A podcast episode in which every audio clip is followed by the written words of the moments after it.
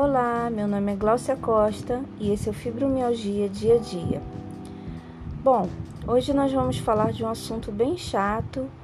É, nós vamos falar sobre nossos sentimentos, é, o que nós sentimos quando temos essa doença, os constrangimentos que nós passamos no dia a dia, no nosso cotidiano. Bom, primeira coisa é que as pessoas já não acreditam muito, né? Porque a nossa doença ela não tem cara, é, não aparece muito no nosso semblante que nós temos uma doença crônica e que sofremos de dores crônicas. Então há um constrangimento só na pessoa ficar perguntando como que é, o que nós sentimos e às vezes as pessoas já perguntaram várias vezes e você tem que ficar repetindo. Isso já é um constrangimento. E outro constrangimento, que para mim às vezes eu até sinto um pouco de vergonha, é de ficar é, dizendo assim, cada dia o que você sente. Porque as pessoas acham que você vai ter uma melhora é, daquilo e, vai, e não vai ter mais nada.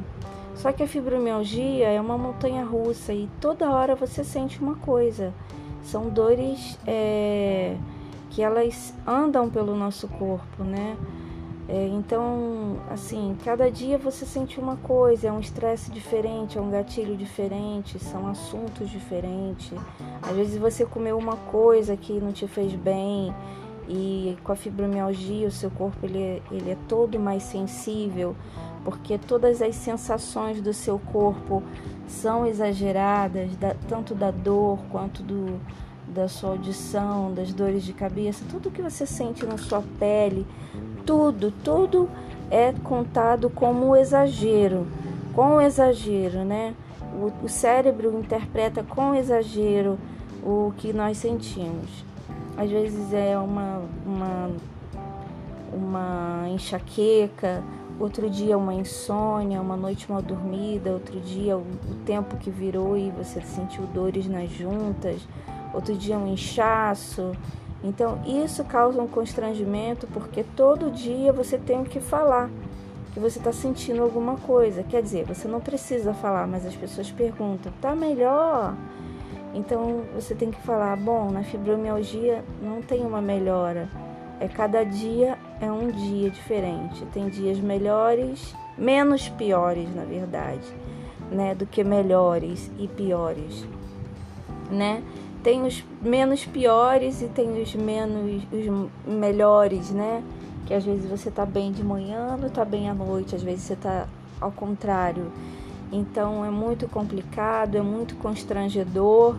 E isso é uma coisa que causa um, um desconforto na pessoa que sofre de uma doença crônica, porque parece que nunca vai ter fim e parece que nunca as pessoas vão entender.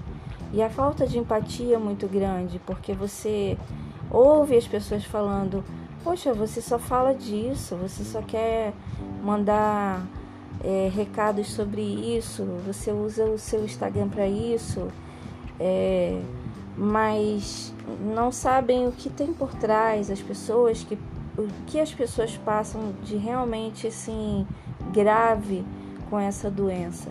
A falta de empatia, a falta de de, de querer ter um conhecimento para ajudar o próximo é muito grande. Então, a minha dica de hoje é: se cuide mais, não pense no que as pessoas irão pensar. Não, não, você não precisa ficar dando explicações para pessoas que não merecem suas explicações. Deixe suas explicações para quem quer te ouvir, para o seu analista, para o seu psicólogo, para o seu médico. Então, se cuida e deixe que é, o que vai melhorar a gente vai ser é, o fato de nós nos ajudarmos, né? A nossa rede de ajuda. Então, que Deus os abençoe e até a próxima.